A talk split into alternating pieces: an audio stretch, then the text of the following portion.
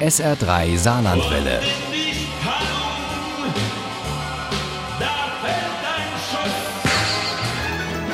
Der Krimi-Tipp.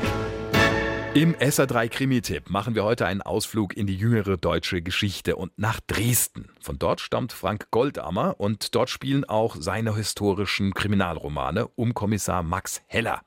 Der neueste heißt Juni 53 und Uli Wagner stellt ihn vor. Der 17. Juni 1953 ist als Tag des Aufstands in die Geschichte eingegangen. Zehntausende Menschen protestieren damals in der DDR gegen die Einschränkung ihrer Freiheitsrechte, aber auch gegen die katastrophale Versorgung mit Lebensmitteln und Wohnraum.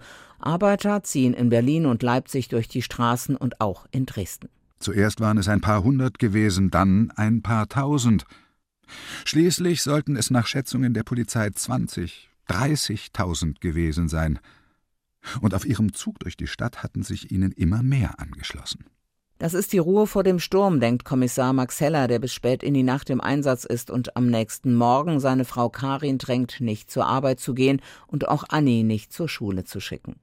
In Berlin, so hört Heller an jenem 18. Juni von seinem neuen Chef, habe es Tote und Verletzte gegeben. Und auch in Dresden seien die zunächst friedlichen Proteste in gewalttätige Auseinandersetzungen umgeschlagen, vor allem im volkseigenen Betrieb Rohrisolation Dresden, kurz VEB RID. Sie haben Maschinen zerstört, Brände gelegt und Inventar entwendet. Betriebsangehörige wurden gewalttätig angegriffen, Gewerkschaftsfunktionäre und Parteigenossen. In der Nacht meldete dann die Frau des Betriebsleiters des VEB RID, Ingeborg Baumgart, ihren Mann als vermisst. Nach intensiver Suche fand man ihn vor etwa einer Stunde im Lager seines Betriebes. Tot. Mit einem Rotfront wird der Kommissar, der sich in der Nazizeit geweigert hatte, NSDAP-Mitglied zu werden und der auch jetzt kein SED-Parteibuch hat, aus dem Polizeipräsidium verabschiedet. Es macht er zu schaffen, nicht wahr, was Appelt gesagt hat? Fing Oldenbusch das Gespräch wieder an, dass es ein Lynchmord war. Heller weiß, dass er auf der Abschussliste steht. Im Fall des toten Betriebsleiters Martin Baumgart bekommt er einen SED-Mann zur Seite gestellt, der die Täter schon kennt, die revanchistischen Arbeiter, die vom Westen aufgewiegelt wurden. Aber für den Kommissar ist längst nicht klar, dass es die aufständischen Arbeiter waren, die den Betriebsleiter in den Behälter mit Glaswolle geworfen haben. Die Menge Wolle, die Heller aus der Mundhöhle herauszog, schien schier unerschöpflich zu sein. Oldenbusch beugte sich interessiert hinunter.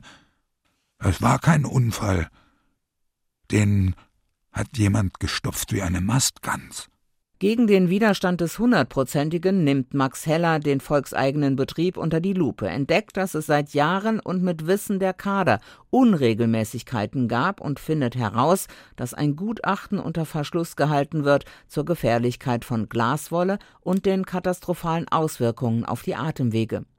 Je mehr Heller aufdeckt, desto mehr Knüppel werden ihm zwischen die Beine geworfen, und immer öfter drehen sich die Gespräche zu Hause darum, ob auch die Hellers rüber machen sollen, in den Westen, wie es Tausende tun im Juni 1953. Mein Leben lang schon muss ich erklären, dass ich nur meine Arbeit mache. Dann zerschellte ihm etwas am Kopf, und der Boden raste auf ihn zu. Frank Goldammer packt ein düsteres Kapitel deutscher Geschichte an und ist gleichzeitig top aktuell. Es geht um Ideologie und Staatsgewalt, um Meinungsfreiheit und Medienschelte und um die fast schon philosophische Frage, kann ich mir ein Gewissen leisten? Juni 53 ist interessant, lehrreich und spannend zugleich. Juni 53 von Frank Goldammer ist bei DTV erschienen. Das Taschenbuch hat 368 Seiten und kostet 15,90 Euro. Das E-Book gibt es für 13,99 Euro. Juni 53 ist auch als Hörbuch zu haben und zwar bei DAV für 19,99 und mit Heiko Deutschmann als Erzähler. Daraus stammen übrigens auch unsere Zitate. Wenn Sie gut aufgepasst haben und noch ein bisschen Glück, dann könnte es ja sein, dass Sie in der kommenden Stunde diesen Krimi gewinnen im SA3 Krimi Quiz. Ohne Krimi geht die Mimi nie ins Bett. Für Mimi und andere Krimi-Fans. SR3 Saarlandwelle. Hören, was ein Land fühlt.